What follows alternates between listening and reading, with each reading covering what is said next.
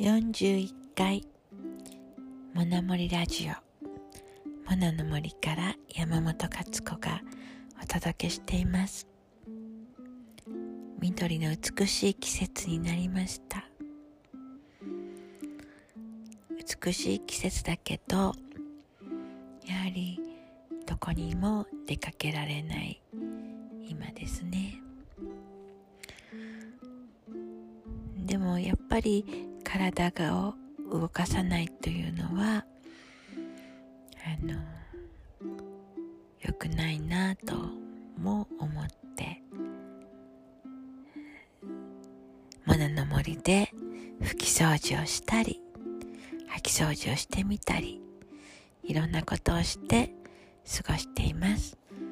では魔女モナの物語の続きを読みますね。第15章。鏡の部屋。光の中を進んでいくと前方にひときわまばゆい光が見えました。手の人がモナの手をしっかりと握りながら教えてくれました。モナが見ているのが鏡の魔女の家だよ。君はそこへ行くんだ。モナの見るもの聞くものはどうやらモナの手から手の人の心へと伝わっているようでした鏡の魔女？そうだよ、水の魔女と仲良しなんだ。ねえ、その人いい魔女？暗闇の中を通ってきたモナは少し怖がりになってるのでしょうか。手の人は笑い、ギルも笑いました。当たり前じゃないか。モナはそこで実習をするのだもの。みんなの笑いの中で、モナの緊張はまるで柔らかな光の中の笑顔のようにほぐれていきました。鏡の魔女の家の周りは、オーロラのように光が線となり波となって、見たことがないほどの素晴らしい絵を作り出していました。光があちこちからここへ集まってきているようでした。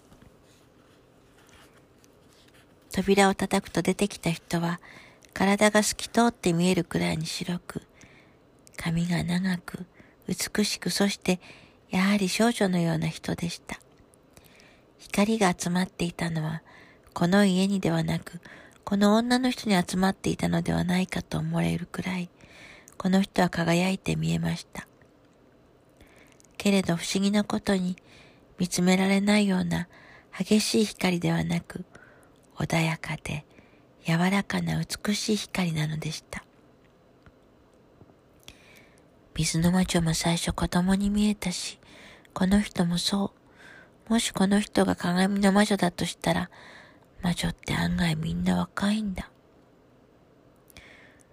魔女って大抵おばあさんなんだろうなと思っていたモナは、少し意外でした。モナ、こんにちは。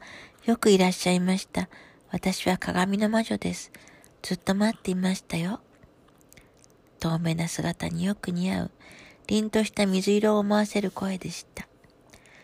通された鏡の魔女の家は、至るところに鏡が置かれていました。壁という壁はもちろんのこと。机の上にも何百何千という置き鏡や手鏡が置かれていました。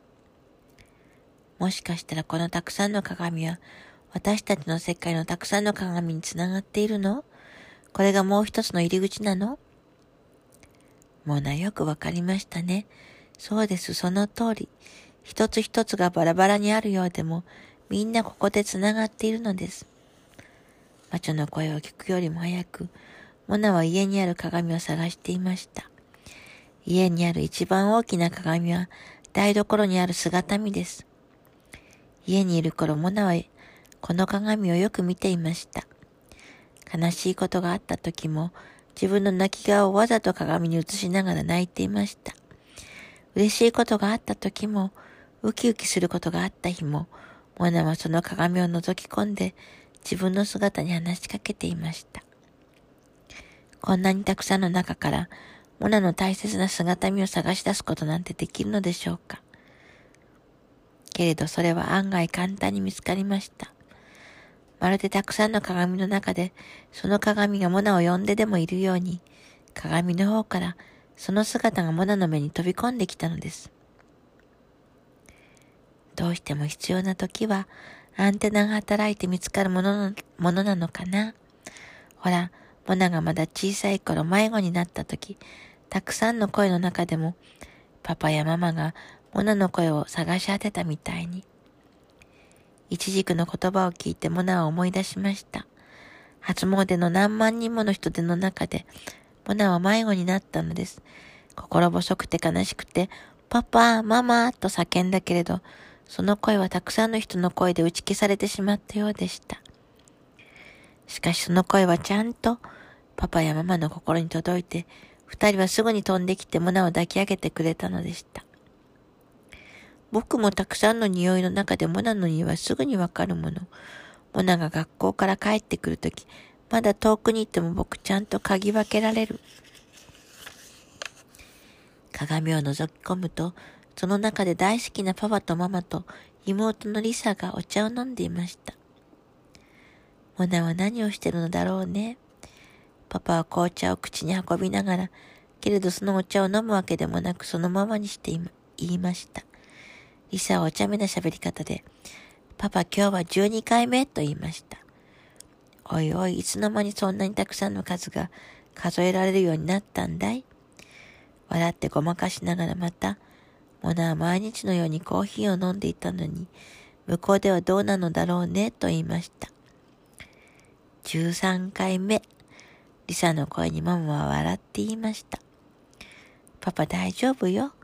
モナは私たちがこうして、モナを大好きでモナのことを思っているということをきっと知ってるわ。それがモナの大きな力になっているわ。モナの目からこらえていた涙がどっと溢れてきました。ママその通りよ、ありがとう。私はちゃんと知ってる。そしてみんながいてくれて、心配してくれて、私のことを思っていてくれることで、私頑張れるわ。イチジクもギルも、鏡の魔女も、そんなものをとても嬉しそうに温かい眼差しで見つめ、手の人も同じように、モナの心を嬉しく感じているようでした。今日のお話はこれでおしまいです。皆さん今日は何か面白いことや楽しいことがありましたか？私は、あの、金沢の母のころの近くにある鉄棒で、まあ誰もおられなかったので、ちょっと鉄棒にぴょんと飛び乗ってみたいなと思って、もう何度してもできなくって、しまいにお腹をすりむいてしまいました。なんだかそれがとってもおかしくて笑いました。皆さんの今日もいい日でありましたように。じゃあまたね。